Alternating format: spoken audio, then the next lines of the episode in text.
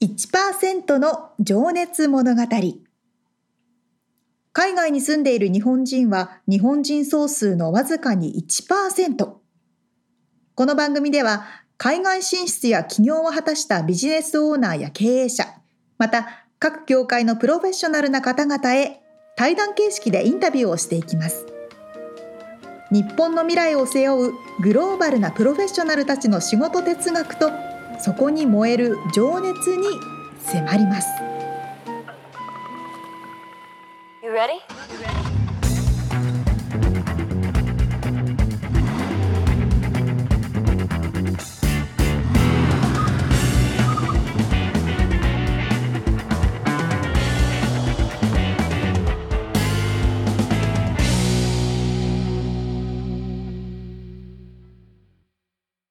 こんにちは。こんにちは。1%の情熱物語188回でございます。皆さんお元気ですか？元気でしょうか？188か。なかなか縁起がいい数字ですね。え、そうなの ?88 って。8ってそベージュってこと？あ、そうあ、それもあんのか。いや、8は末広がりとかさ。ああ、そうかそうか。うん。確かに。漢字で書くとそうね。あ、そうそうそう。漢字で書かないもんね。確かに確かにねなかなか漢数字は書かないな。ね。いや何の話をしようとかと思ったかというとですね、はいはいはい、この間ね俺手帳を買ったんですよ。おほんで沙織ちゃんとこの間なんかちょろっと話してたんだけど。そう。それ今回のリアルアメリカでしようと思ってたんです。あじゃあ取っとこうか。いやまあなんかね、うん、その手帳とかカレンダーとかうんうんうんうん紙媒体として今更買ってる人おるんかいなとかまあ自分で買っときながら、うん、思ったんでカレンダーはさすがに変わんなという,、うんうんうんうん、昔はさたまに買ってたんだよね。いや買ってましたよ、うん、思い出したりしてて。いや買わないよね最近はねうん。そうね紙媒体って。でもやっぱ本もそうですけどやっぱ紙で読みたいっていう人もいますからね。そう。でなんか日めくりカレンダーってさああったあった。日本ねよくあったじゃない、うん。家にもなんか昔ちっちゃい頃あったなとか思って。あったあった。あれはあれで面白かったよな。なんか一言書いてあってさことわざみたいなのがさ。トイレとかでね。あそうそう。でなんかね食堂とか行くとああいうのもあってさ。確かに。あれああいうの面白いよね。なんか結構心にジーンとくるみたいなね。そうだね。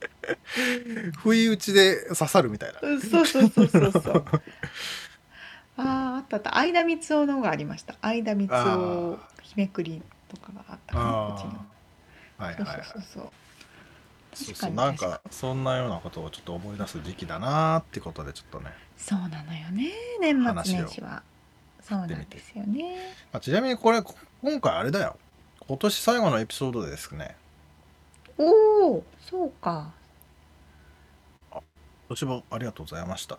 ありがとうございました、特に特別なことはしません。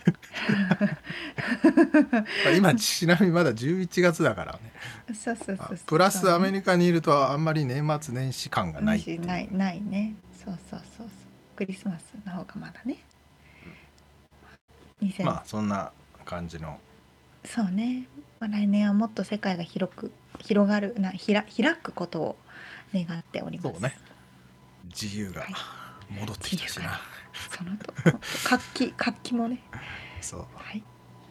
さあ、ということで、えー、毎回一人の方のインタビューを4回に分けてお届けしているこの1%の情熱物語。今回はですね、えー、ナンタケットバスケットアソシエーションの代表でいらっしゃいます八代悦子さんのインタビューの最終回4回目です。はい最終回となりましたが今回は例によって未来を意識した、えー、お話でえー、っとですね、ま、これからの日本っていうキーワードを投げてみたり、うん、えー思い出の曲とエピソードを伺ってみたり、うん。えーあと最後にまたね面白いお知らせが興味深いお知らせがございます。では聞いていただきましょう。はい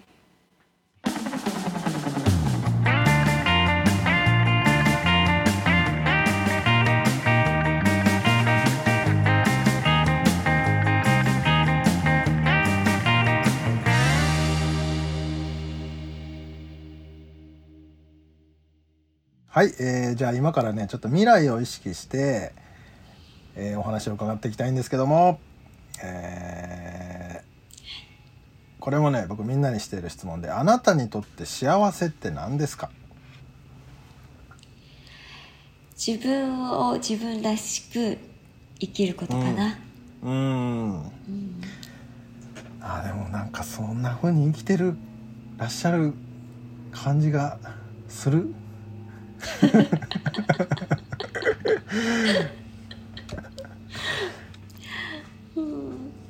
でもね自分らしくっていうのもね変な話でねなんかそれじゃチャレンジがないんじゃないかとか向上心がないんじゃないかっていう感じにもなるんだけれども。でも自分が幸せであるように生きたいっていうのはやっぱりそうわがままだからねあんまり我慢したくないんですよ。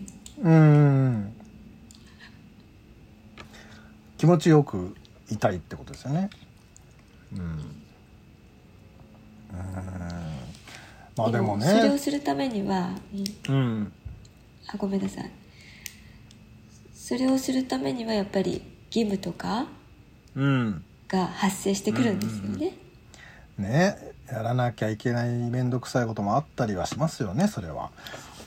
うんうん。そうですね。幸せ。幸せ。ちょっと改めて改めていろいろと考えてしまった今。えー、じゃあすいません次いきます。えー、っとね。はいこう未来を意識して自分に課していること、まあ、習慣化していることとか、まあ、継続していることとか、まあ、これはねなんどういう意図かというとその生きるコツみたいなもんとかもしあったりしたら伺いたいなみたいな。あるかな？それもだからうん。うんなんだろうスストレスをためないっていうかうん。ストレスのない生活を目指すというか。かね。だからさっきの話にやっぱつながってくるのかなこれは。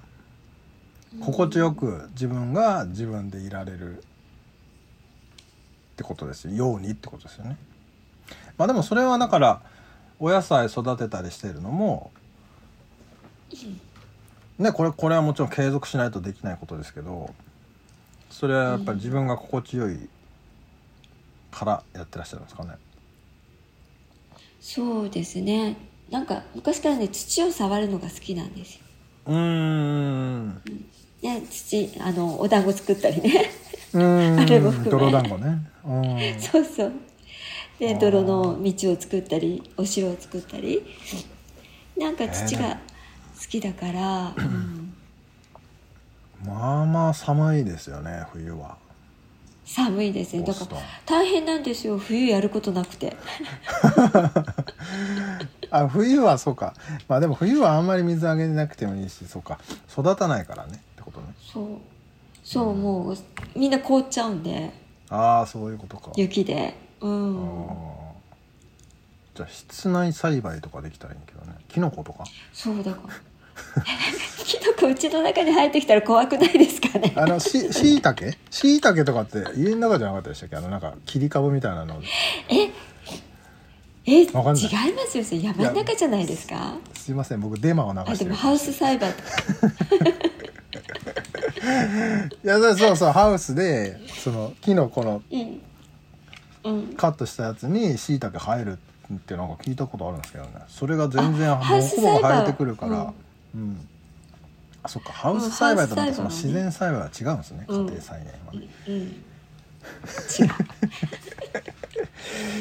なるほどね。すいません。えー、っとねじゃあちょっと次の質問に行っちゃいますけど、えー直近の目標や挑戦したいこと将来的なビジョンまあそのね、えー伺ってるんですけど、まあ、その世界平和をねこうモチベーションとおっしゃいましたけどもこうそれに向かって この目標とか、えー今挑戦したいこと？まあちょっとお話に出てきたね日本の祭りをこうつなぐっていうのも一つだと思うんですけどはいそのあたり伺いますか？そうですねあのはい。日本祭りをつなげてあの今海外で日本祭りのない場所。うん。そこに日本祭りを持ってきたいなうーん。それはだからおっしゃってたようにそのフォーマットとかテンプレート化されればもっとやりやすくなるでしょうしこうやり方がわからない場合はこっちでサポートしますよみたいな体制を作っていくっていうことですかね。そうですね。で、うん。その場所に必ず日本人の一人や二人はいると思うんです。よ、うんうんうんうん。で、いやいますよ。うん。うん、そういう方を巻き込んでそういう祭りの作り方のノウハウみたいなことを伝えて、うん。でそこでまた日本の発信基地を増やしていくっていう。うーん。それがやりたい、なるほどいやもうアメリカだけでもねあ違うな。海外だから130万人の日本人がいてアメリカだけでも80万人とかじゃなかったかな。で各地に散らばってますしね、うん、でそうかやっぱその知らせるってとこが大事なんですね。僕さっき何か言おうとして忘れてたのを今思い出したんですけどそのやっぱ知らないっていうことが恐怖だったり、差別とかあのを生んでしまうのでそれをやっぱりたくさんの人に知らせるっていうところであのさっきの話ですけどもっと親近感を持ってくれたりあのができるってことです。そこにつなげるってことですよね。ですかね。その通りです。その通りなんです、うん。その通り本当に知らないっていうことがねどれだけ怖いことか、うん。いや本当にそうですよね。うん。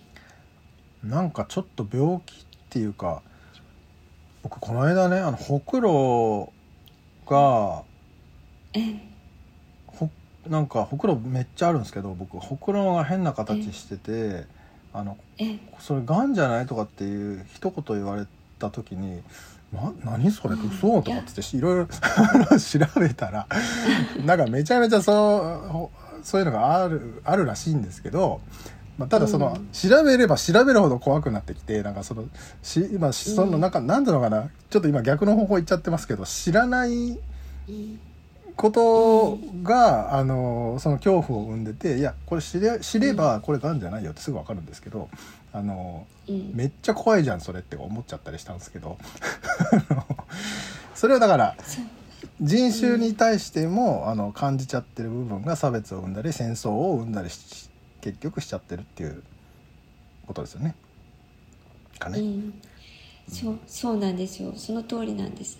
なので、あの一時イスラム教の人たちが怖いとかいう、はい。ね、テロとかがあったので、うんじゃあイスラムは本当に怖いのかうん。ということでよくよく調べればそんなことはないって、そういう、ね、あの思想の人もいるけれどそうじゃない人もたくさんいるんだっていうこと、はい。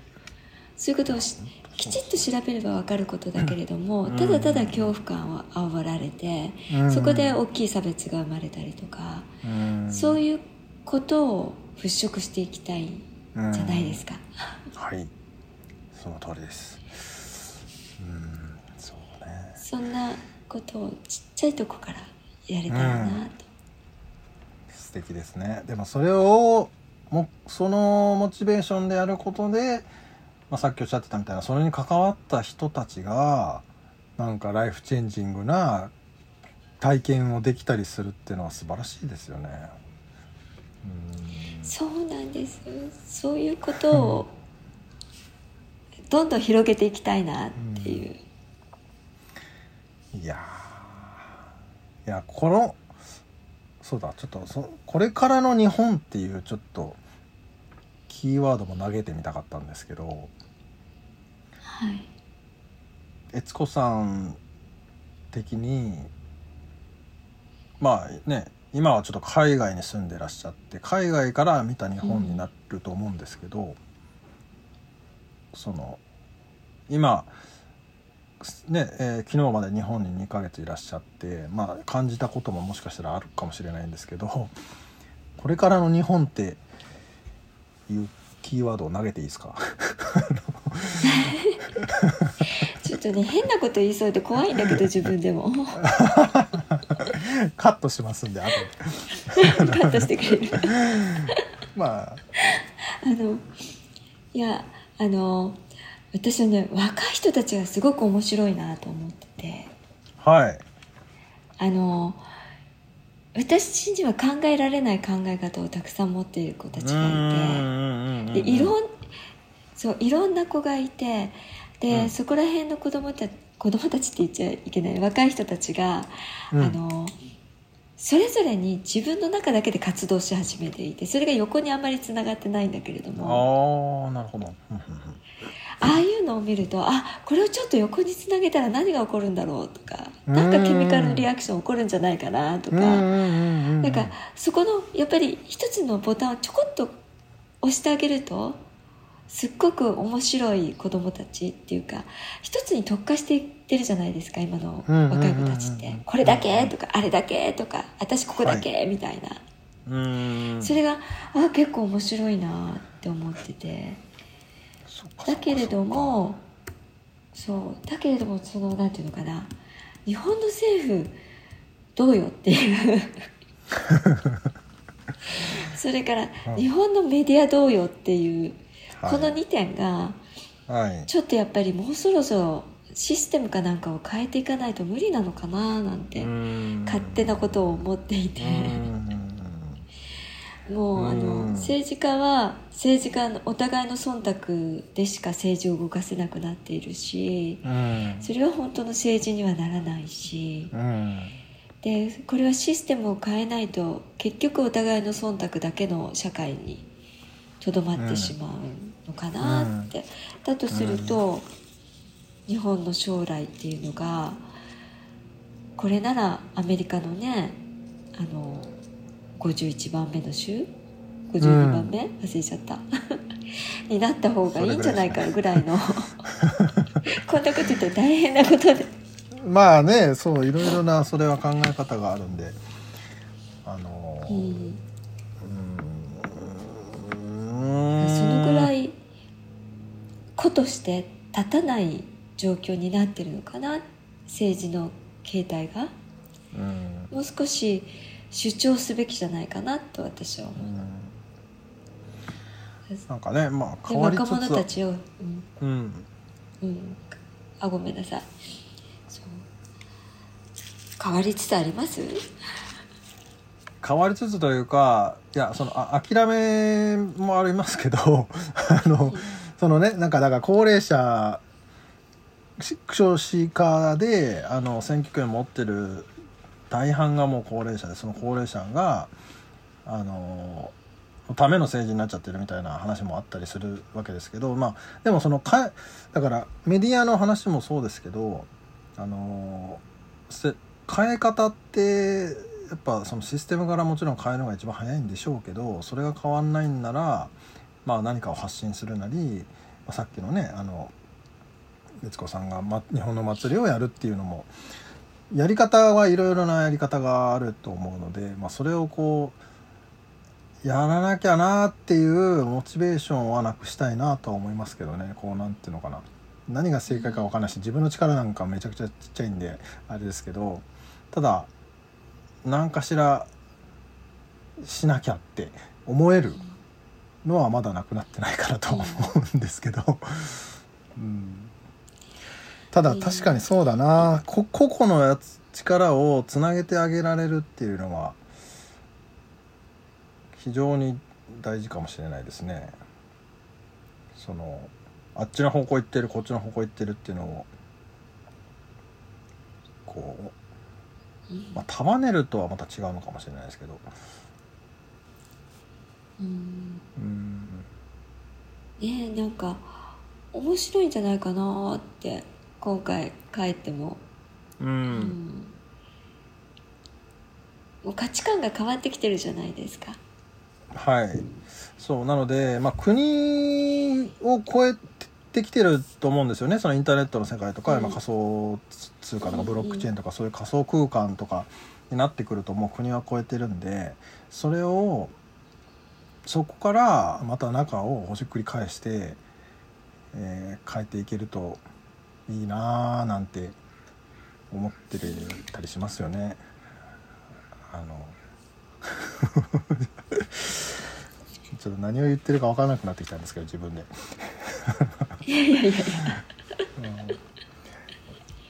うんうんまあちょっとまたこれは次回あれですねゆっくり機会があればあのオフレコの場でお話しさせてもらえると。はい。じゃあ じゃあちょっと今後、えー活躍するであろうですね、若い世代に向けた、まあ、日本の皆さんをちょっとイメージしていただいてメッセージを伺いたいなと、いただけたらなと。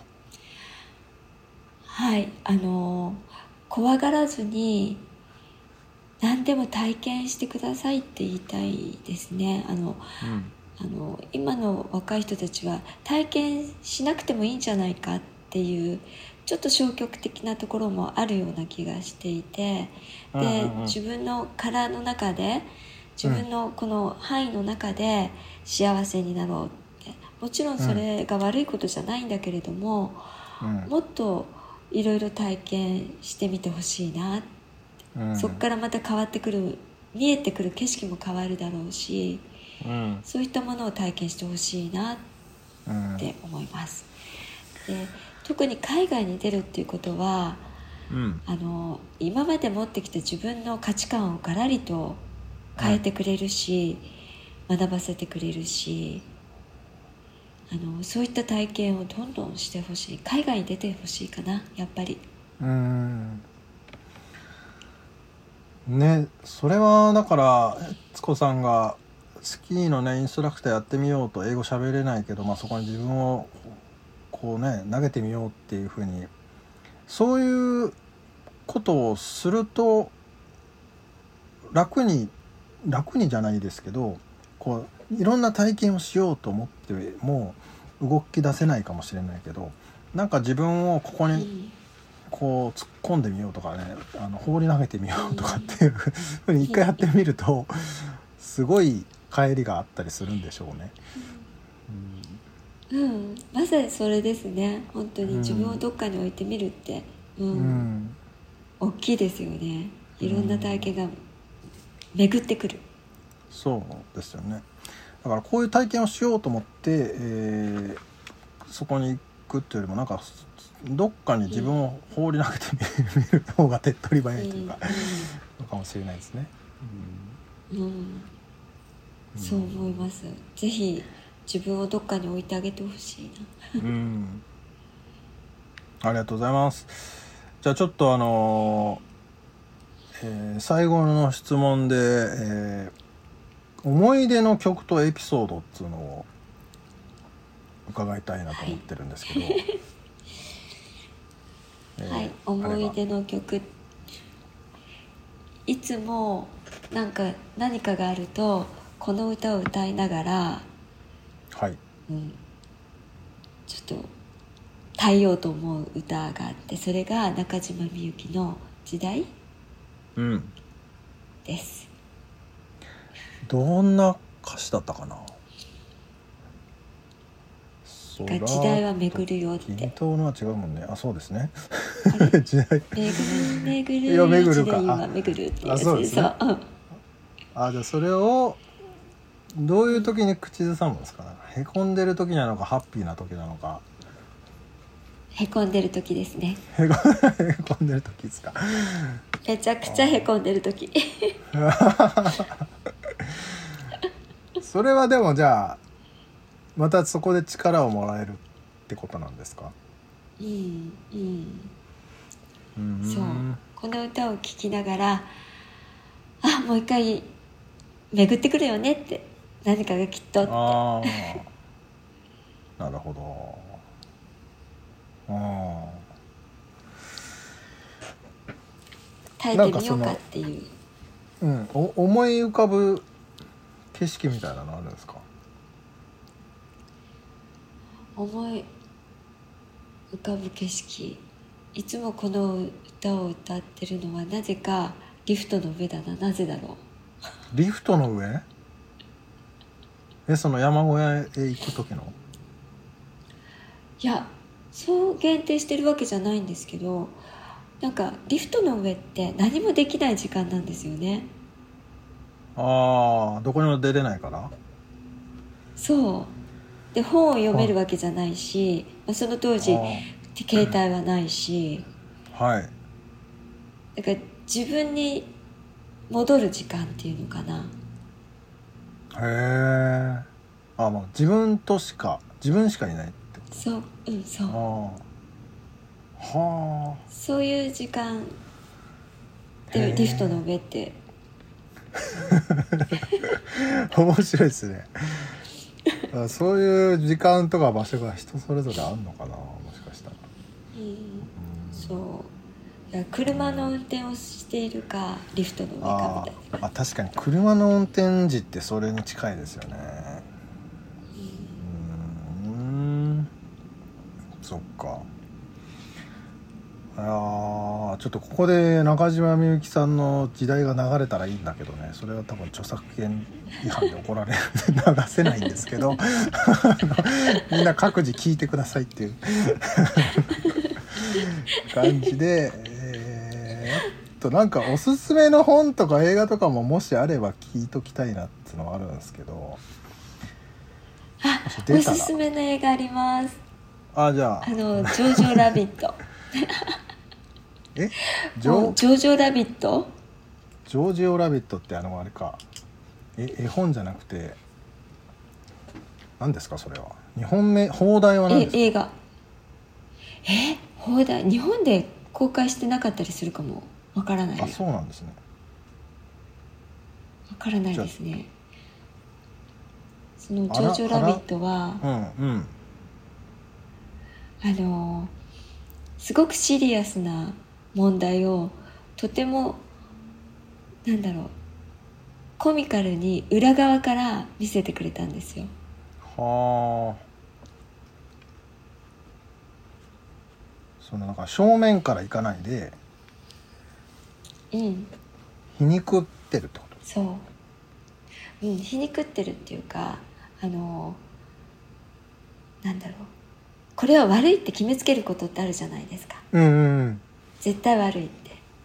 これは悪いことなのよって、うん。うんだけどでも裏側に回るとあそういう理屈があったのねっていうことをコミカルに描いてる。るなるほど。はあはあはああちょっとそれちょっとリンク貼っときますので気になる方チェックしてもらって。面白そう。でもそれはねでもその今まで話お話ししてきたところにも通じるのかな。なんかその戦争とかもねだってこっちから見る見たら正義です、うん。あっちから見ても正義だしってなるじゃないですか、うん。それをだからう違う角度で見れるかどうかであれですもんね。ん。解釈の違いが変わってきて世界平和につながるのかもしれませんね。だといいですね。でも「ジョージョラビット」私 あの1回目見てそれから立て続けに5回ぐらい見ちゃうぐらい大好きだったにの5回ですか間開けないで。間開けず。えー、ジョージオラビット。へえちょっと見てみますね。ぜひ見てみてください。いやーありがとうございます。ちょっともうなんかね面白い。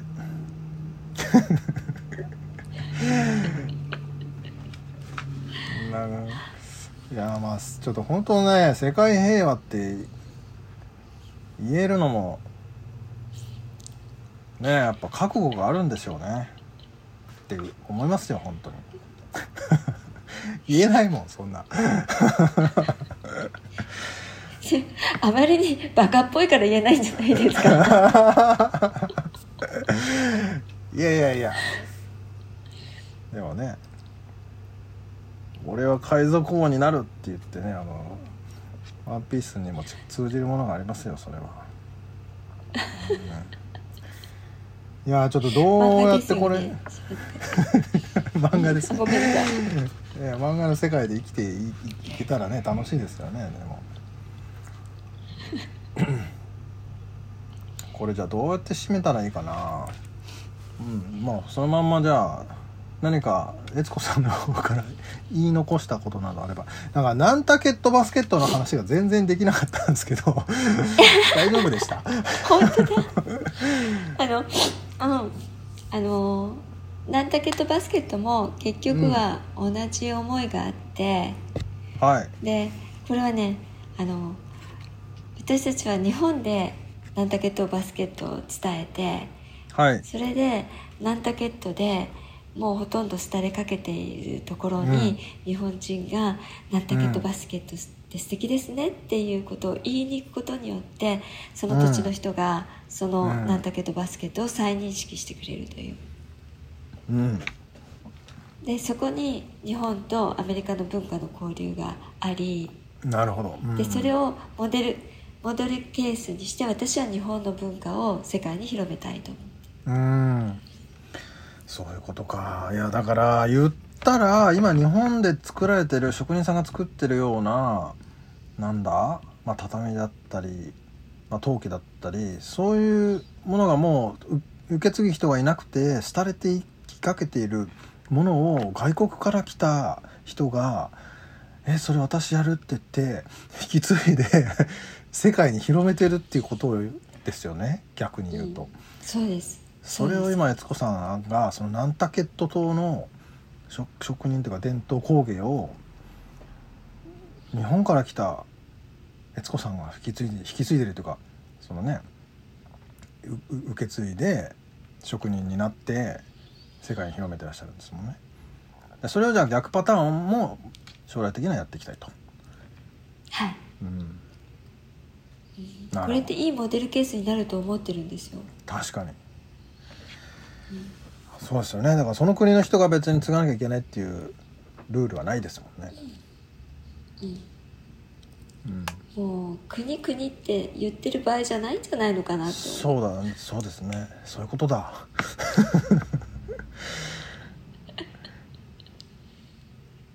うん。いや素晴らしいうん、ちょっとなんかね僕今またこう終わりかけでなんか変なことをまた放ちますけどなんかあのなんかね 昨日見てたあのなん YouTube だったかななんかで、えー、ものの時代が終わって情報の時代が来てで情報の時代が今終わって今からは価値の時代価値がスムーズに移動する時代になるというふうに言っていて、えー まあそれはだからそういう国家のシステムとか、えー大きなひ、えー既得権益みたいなものがぶっ壊されて、えー価値あるものが価値その価値そのもののまま、えー世界に広がっていくっていうことになっていくだろうみたいな話だったんですけどだから、うん。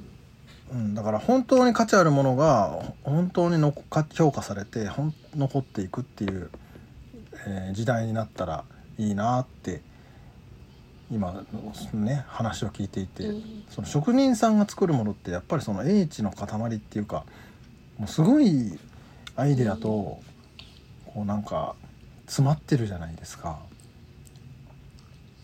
うん、でそこに価値があるわけですよね。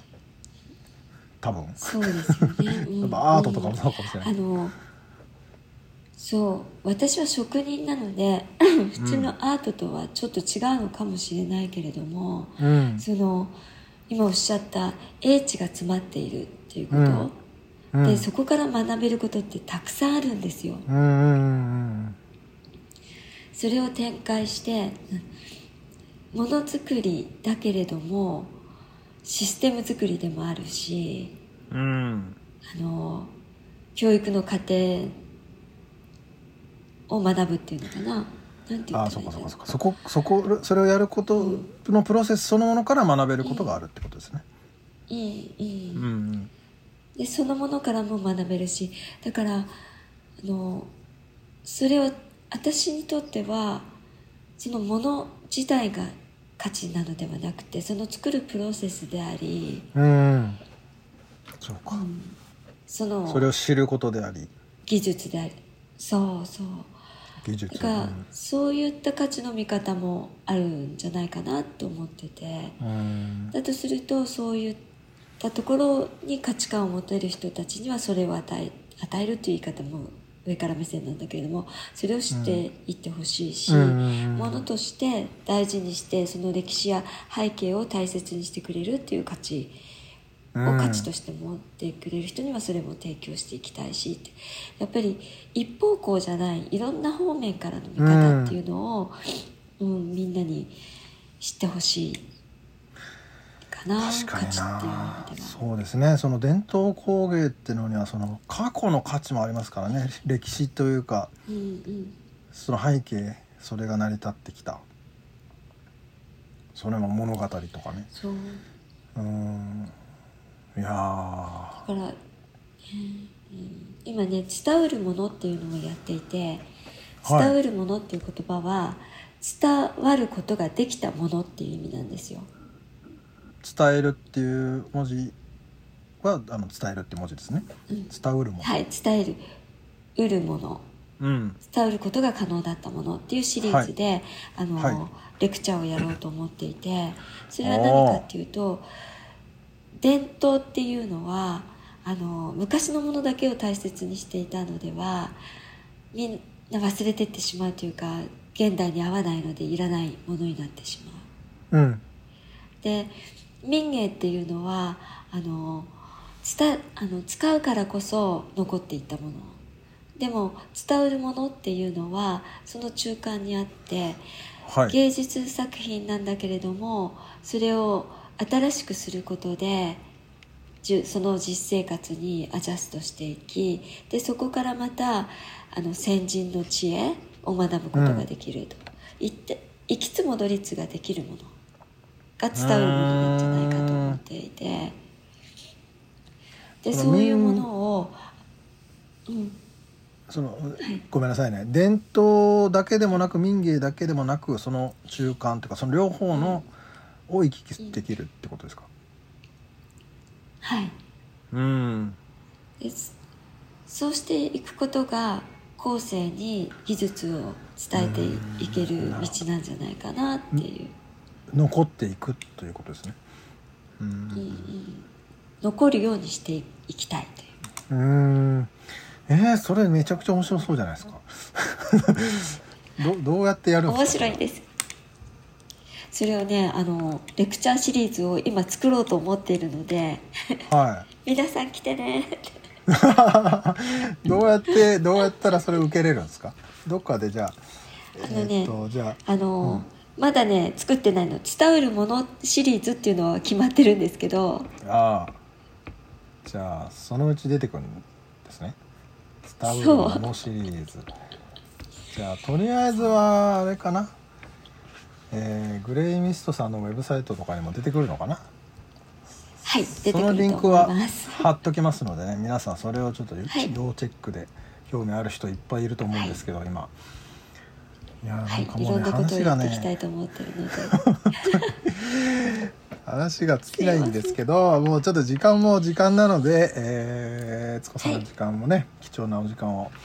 本当にありがとうございました、えーということで今日ははいえーっとナンタケットバスケット協会会長そしてグレイミスト、えー CEO、えーその他たくさんの、えータイトルを持って活動していらっしゃる八代悦子さんにお話を伺いました。悦子さんありがとうございました。ありがとうございました。またよろしくお願いします。ありがとうございます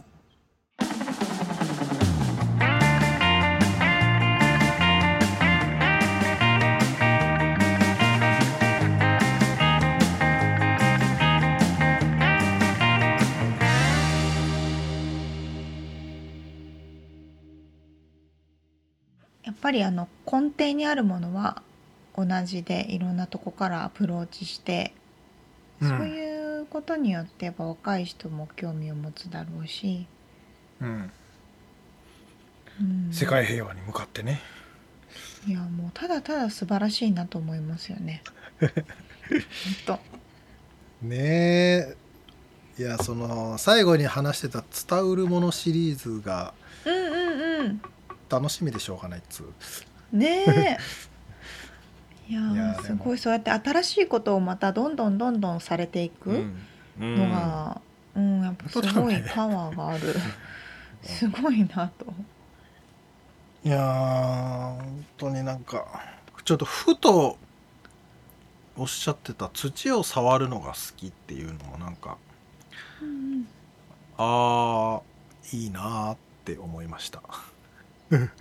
みつさんも家庭菜園とかちょっとしてません？まあちょ ちょっとね。うん。でもそんなの多分比べ物にならないんだと思うんだけど。毎日毎日土を触る。まあただ僕はねあれですわ。海に行くのがあそれ。そっかそっか。その土に裸足で歩くからまあもちろん海の中は裸だけど、あその自然と触れるってのもなんかやっぱなんかそういう心地よさをくれるからあ。はいはいはい。うんなくしたくないなって思うよねやっぱパワーをもらうんですね。なんかそんな気がするよねうんうんうん。私は毎日行くのはスタバ。はいあまそうそうそうねパワーをもらうから。はい。あそこでもねパワーもらえるんだからいいいいよあねまあそれ人それぞれということでうん。まあ人それぞれですわなんかあの最初にうんみつさんがね。あの悦子さんのご紹介をした時にもいろんなタイトルがあっていろんなことをされていてどういう方なんだろうっていう感じだったんですけどうんお話を聞くにつれてそりゃこんなにいっぱいタイトルを持つわなって思いましたね。ねでもやっぱり一貫してるよね。その何を目指してるところはっていうかさ。うんうんそうそうやっぱそう。そう。全部がつながってくるっていうか。まあその映画、ね。日本の映画をねこっちで上映するのだってやっぱり日本のことを知らせるっていうことだったりもするし、それでみんなで何か一緒に考えてみようってこう提唱すること、そうですね。うん、で、まあ、最後の方におっしゃったその職人さんものづくりを通して学べるものがたくさんあったりとか、うんうんうんう。うん。んなんか本当非常に勉強になりましたね。はい。面白いんですよね。英知が詰まっている、まあ、それをだからいや本当にだからさものづくりだいいいよねなんか俺にね。前月のエピソードでさなんかちらっと話したのをこの間俺聞いてたインターンするなら何したいみたいなので、うん。なんか俺ものづくりしたいっていう風なものづくりをしている会社で働いてみたいっていうなんか願望があってさ、うんうんうん。最近だからやっぱりなんかそれをうん。なんかを作りたいよねと思っちゃう。あいいじゃないですか。いいじゃないですかって言われても何をいやいやだってがいいのか分かんないけどね。その何かを見つけるのが多分大変だけど、まあそうだね。それが多分ポイントで、何か見つかったら作ってう、ん。でエトシーで売るっていうね、そういう流れもできるし。そうですね。あ。まあ本当になんかもうでかいでかい人ですちょっと言葉が下品ですいませんっていう感じですけど。深い話にね 大きな方です。ね。あそうですね。大きな方ですね。壮大な人間ですね。はい。頭の中どうなってんだろうなっていうすごい壮大なことを考えてる、だろうな。いやでもさそうそう大きいんです。だけどとってもなんかこう近くにいるというか、うんうね親近感というかなんていう表せばいいうんそうですね。かうん、柔らかいさを持った方だよね。あーすごい。いろんな方がいらっしゃいますけどうん。ね本当皆さんそれぞれで。はい。そうだからね今年最後のこれが、えーゲストスピーカーとなりましたが今年もね、うん。12人のそれぞれ面白い方のお話が聞けてああなんかまた1年経ったなーって感じですが。ね。いやーいろんなところで本当いろんなことをしてる方がいらっしゃるんだな、っねおもろいわ。ていう方々を世の中により広めていくのがみつさんの仕事。そうそれもそうですね。ミッションと思って、ミッションで。えー頑張っておりますので。はい引き続き応援のほどを。よよろしくお願いいたします。ろしくお願いします。ではいじゃあまた来年ですね新しい方ということで。はい。悦子さんありがとうございました。ありがとうございました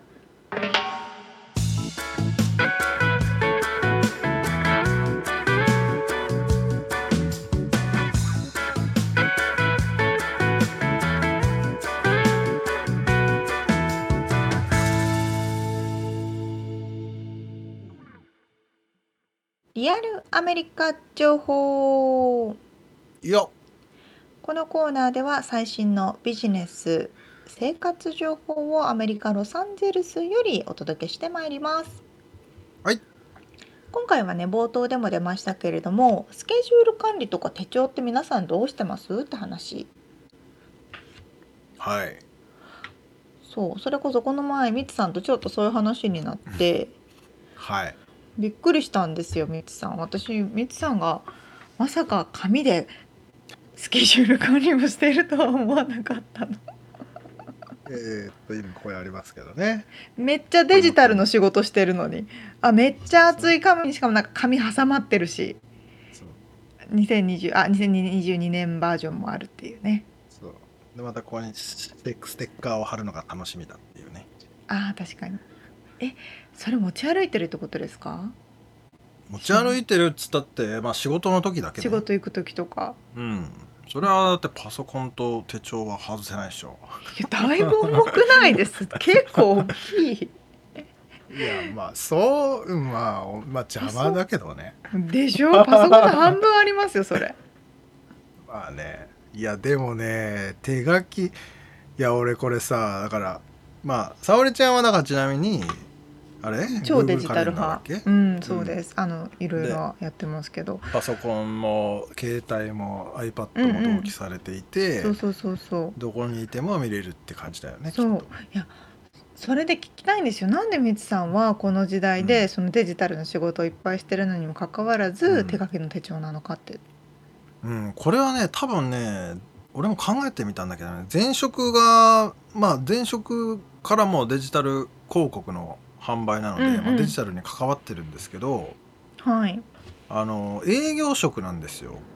はいはいはい。で営業でややたら電話をすしていたので、まあ、最近はあんまりしないけど、あのーでさお客さんねアポ取りたいわけじゃん俺は。はいはい。でアポ取りたいけど電話してもいなかったらまあメッセージ残すし、うんうん。あのーまあじゃあいついつちょっとスケジュール確認してまた折り返すわとか言われた時に、はいはい。いつかかってくるか分かんなくって。わかんないわかんない。うん、でまあ手帳があると、うん、えーききその起動する時間がパソコンとか、あ確かにね。の携うん。携帯はまあすぐ見れるかもしれないけど、はいはいはい。その時でも最初はでも携帯でカレンダーとかなかったかな。なかなかまあとにかくね、うん。紙で書く方が一番早くてわかる。で何日の何時に空いてますっていうのがもうすぐにメモできるように、えー確か常に横に手帳が置いてあって、うん、で車の中とかでも電話かかってきたら速攻で手帳が出せる位置にあって、なるほどね。うん、でそうまあスケジュール変更とかでもさささっと消してえーこっちに移動するっていうのが、うんうんうん。あのもう癖になってんだよね。ああそうかどそうかもうだからこれはだからどっかで変えなきゃいけないのかもしれないけど、うんうんうんずっと、うんてその予定スケジュールだけはもう手帳に書いちゃうんだよね。ああ確かにでもポイントとしてはすぐ書き出せる、うんすぐ手元で書けるっていうのは間違いないですよね。そうあとペラペラめくって実際にさ3ヶ月前、うんうん。あれ前回この人と会ったのいつだっけとかあれうんうんこの間あそこ行ったのいつだっけみたいなのとか、うんうん。すぐ分かったりとか検索ボックスで検索すればその人の名前。で そうですね。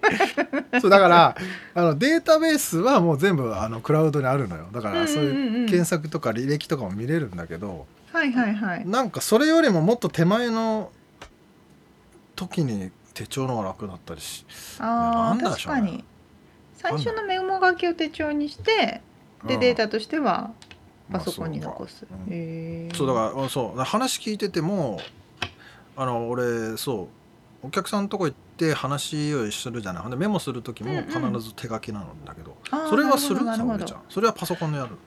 そうやっぱりでもそこは私も手書きあのミーティングを最近ズームでパソコンがもう取られちゃうじゃないですか。あしかも画面シェアを自分の画面でしてたらその画面に書けない。あということでやむを得ずそうやむを得ず iPad をあの iPad mini を買いまして。ああそういうこそうそうそうそう。と手書きだけどデジタルってことね。そうそう手書きなんですけどそのあのペンがついているのでこのペンでまさに手書きができてデータに残せるっていうのは同じ現象では確かに。ありますよね。それは俺も欲しいなってたまに思います。そうそうそう。一緒一緒一緒紙と一緒ですね。そうあそういうことか。なるほどね。まあでもみんなどどれぐらいの確率確率っていうかあれなんだろうね。今時の働く人うはん。みんなデジタルなのかな？Google カレンダーとかなのかそうですね。特に私たちって日本とアメリカっていう時差の違うところの仕事をするじゃないですなああかーそうですね。はいはいはい。そうそう。そうするあとー例えばそっか。Zoom ミーティングとかね。うんうんうん。でカレンダーであのインビテーション？うん。なんて言うんですか？紹介？インビテーシはい。ョン、招待メール来るね。招待をその一緒に参加したい人のメールアドレスを入れてあの、うん。スケジュールをカレンダー上でやることによって、そっちの時差とこっちの時差を勝手に計算してくれるわけですよ。はいはいはいそうすると間違いがないっていうのはありますよね。なるほどねだから例えば西海岸時間の夕方6時から会議ですよって向こうに送ったら勝手に日本時間の朝、えー、何時だ9時ですよとかってなってるそうそうそううそうそう。んまたこれがあの夏時間がありますからね。そうなんだよなあの1時間が計算してくれるからね。そうあんめめかにどくさいでしょ？それはね何年住んでてもね覚えれないっていうかね 確かに。あのあれどっちだっけってそうなのそうなの今どっちだっけってなるよねそうなんですよ。確かにでもやっぱねデジタルにもやっぱ問題はありましてあ皆さんまあ大体多くの企業で使われてるの2種類なんですけどうん。Gmail 使ってるかマイクロソフト、オフィス365、今マイクロソフト365になりましたけどどっち使ってるかなんですよ。どっちか。で結構日系企業の方はマイクロソフトが多くてアメリカの企業は Google が多い。うん。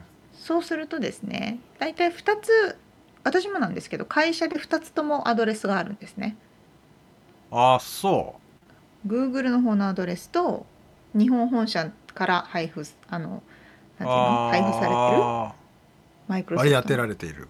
割り当てられている。そして、さらに自分個人のものは Apple のなので iOS カレンダーというものがまた存在しましてですね、はいはいはいはいそれこれはわけわからんぞ。3つそうなんですよ。オンラインなんですけど3つバラバラのカレンダーが存在しちゃうんですよそれ同期してくれるアプリとかないの？ピンンポンそれでまさにありまして。私はファンタスティカルというアプリを、うん。えー年間49ドル払って使ってます。うん。俺の手帳はちなみにね17ドルぐらいです。あ安い。そっちのが安かった。あの普通に同期するね無料のやり方とか全然あるんですけどあ私はちょっと納得がいかないので。あな不便だったりするの？バグったりするの？私のあの要望がすごい高いのでそこに合わせてくれるので有料にして。まあそうそうそう。いやー確かにな、ね本当にさ問題は3つもあったらわけわからんよね。分かんなくなっちゃう。そうそうそうそう。まああのきっちりこう仕事とプライベートで分けたいとかっていう人だったら逆に便利かもしれないけどね。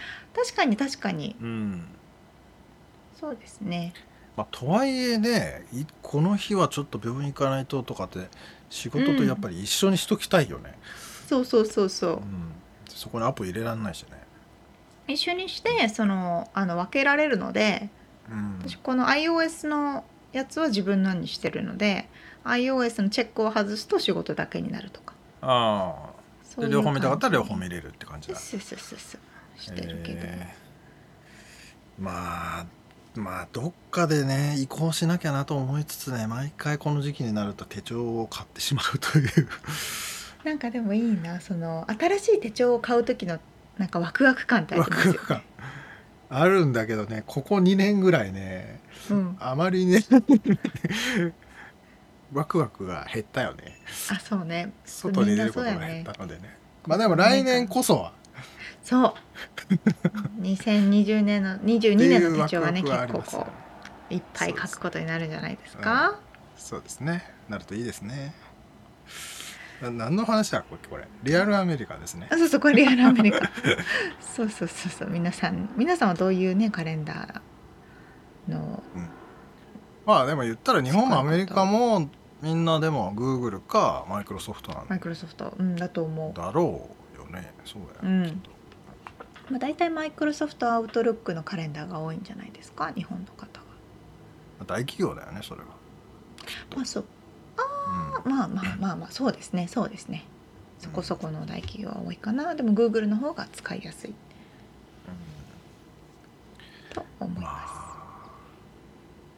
あねでもねどっかでシフトしなきゃなと思っております。今日この頃で。まあねそう。便利は便利ですねつかうその手帳作ってる会社がなくなっちゃうんじゃないかっていう。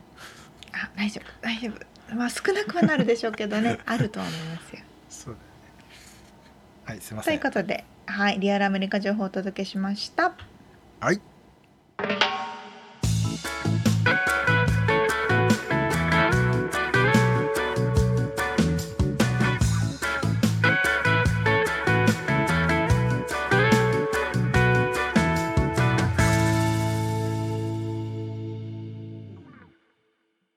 のコーナーです質問はい、えー質問なんですけどベタな質問というかですねありがちな質問しちゃいますが、えー自分にとっての2021年漢字で表すとしたら何？う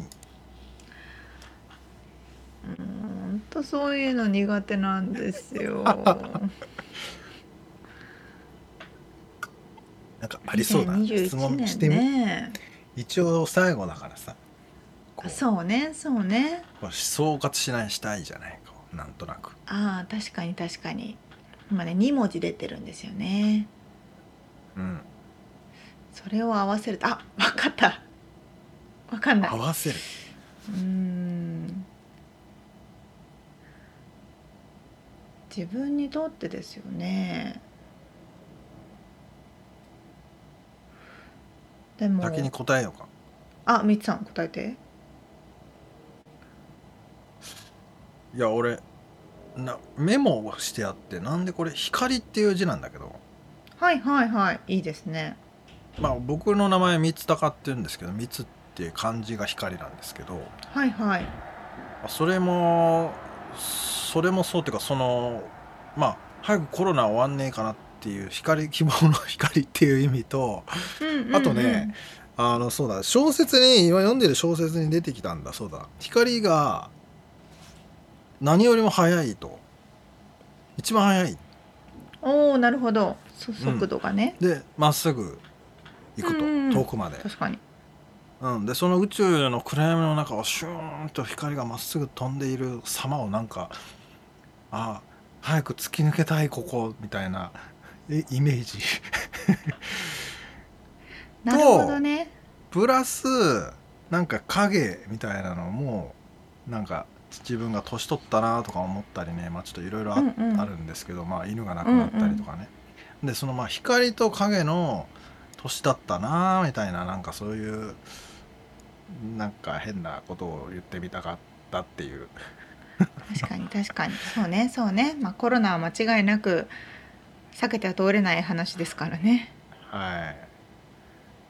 まあその希望の光が来年来るといいなという願いも込めてですかね。そんなこんな言ってる間にまとまったかな？沙織ちゃん。そうね。じゃあ私はじゃあ梅。梅？はあ、はい。その心は？その心はですねやっぱりコロナは避けては通れない話でして、うん梅というのはあの梅雨梅雨の梅でしてえ？梅雨梅雨？梅雨前線って6月にかかる前線じゃないですか。うん、うん、梅雨前線って梅っていう字が入るんあで確かに。はいはですよね。入りますよね。梅雨の場合ね。はい。そうそう。で梅雨前線が来ると夏が来るんですよ。その梅雨前線が終わった後に。いはい。でも梅雨前線の時ってめっちゃ雨降るんですよ。しかも長いしとしとしとしと。梅雨ですよねいわゆる、梅雨梅雨。そうそう。梅うん。雨しとしとしとしとって、うん。でもそれが終わったら確実にカラッと晴れた夏が来るわけですよ。おおなるほど。そう。だからその夏をちょっと前にしたしとしとした梅雨の時期だったかなみたいな。が それを梅と表した梅と。一時って言われたからどこ通る通るかなみたいな。6月の6かなみたいないろいろ考えたけど梅になった。あー。なるほどなるほど。あそれはいいですね。はい。じゃあそれはだからあれかお天気お姉さんもやってたしってことか。あまあ一応気象予報士の資格は持ってますよ。使ったことは。1回しかないけど 確かにそうだな。梅雨の後は夏が来るぜと。そうですね。いいね。そうそう、まあ、ちなみに今11月終盤のロサンゼルスはもう夏みたいな日ですけどね今日は。だいぶ半袖ですけど今日も。ねえもうマジで最高なんですけどね。ね。寒くないですね今年ね。ね。まあ冬は来るかな。乾燥するからねこれはあのあれそう水不足の悩みはあるんですけど、めちゃくちゃ水不足ですね。まあ、とにかく気分はいいっていうやつですねそうですね。多分 これが配信されている日本の12月の終盤はもう何を言っとんじゃっていう感じでしょうね。ね寒くてあそうそうもうこうん凍えて、まあこたつでみかんがいいですけどね。うん。まあそんなこんなでですかそんね、なこんなでえ来年に希望を馳せながら締めくくりましょうん、梅。来年は何だろうか。う来年は夏かな。そのままやけなってるといいね。そうね。あはい、はい。それぐらいしておきましょうか。ということで今回お届けしました。インタビューの内容とリアルアメリカ情報のインフォメーションはブログに掲載しております。podcast.086.com podcast.086.com または1%の情熱物語で検索してみてください。はい、えー皆さんからのお便り。皆さんの2021年はどんな年でしたか？とか送ってくれたら嬉しいな、えーあとそのパトロンさんからのご支援も引き続きお待ちしております、えーそして今年もありがとうございましたはい、2021年聞いてくださってありがとうございました。そして来年も2022年もうんどうぞよろしくお願いいたします。よろしくお願いしますこんな感じでやっていきましょう。そうですねじゃあどどうやってし終わりますか？せーのバイバイみたいな。な なって言っちゃったけど良いお年をだ。良いお年をあそれ。だそれだそれいつも忘れてるわそう。せーの。良いお年を。お年をずれずれじゃあね